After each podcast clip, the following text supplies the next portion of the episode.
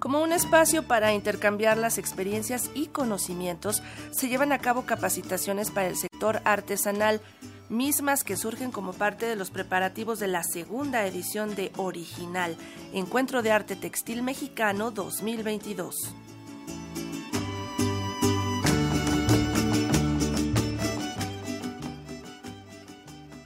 De manera previa al encuentro de textil mexicano original 2022, la Secretaría de Cultura del Gobierno de México, en conjunto con otras instancias, impulsó la organización de una serie de talleres de capacitación para el sector artesanal.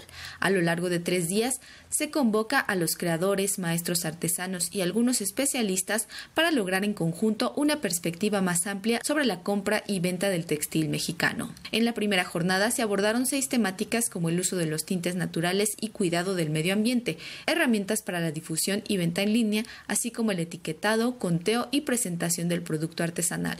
Taller que impartió Elena Vázquez del FONART y quien señaló que estas capacitaciones son intercambios de experiencias. Y esta capacitación yo quiero más bien plantearla como un intercambio de experiencias, porque lo que les vamos a decir ni es nuevo ni les es ajeno. Sin embargo, sí creemos y sabemos que es muy distinto de comunidad a comunidad. Y habrá comunidades, habrá maestros, maestras que ya manejan muy bien estos temas, pero hay otros lugares donde no.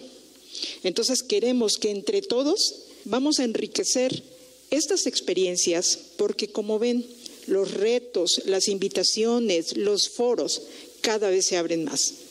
Original es un excelente ejemplo de ello. Y por lo tanto tenemos que tener las herramientas mínimas básicas para cuando estamos en estos espacios saber cuáles son los puntos que debemos de cuidar.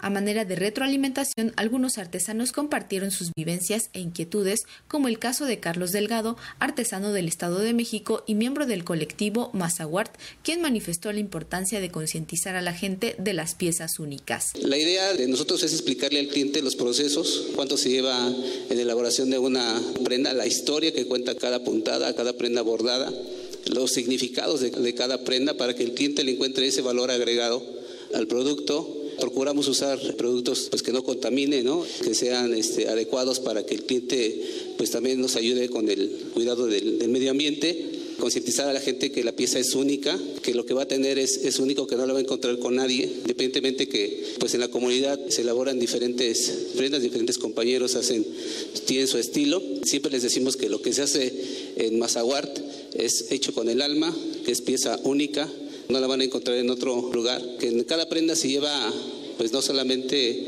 la prenda, sino se lleva un cachito o un pedacito de cada artesana o de cada maestro artesano las capacitaciones para el sector artesanal se llevarán a cabo hasta el miércoles 16, mientras que el 17 de noviembre se inaugurará la segunda edición del Encuentro de Textil Mexicano original, en la que habrá foros de discusión, venta de productos y pasarelas. Todo esto tendrá lugar en el Complejo Cultural Los Pinos. La entrada es libre. Para Radio Educación, Pani Gutiérrez.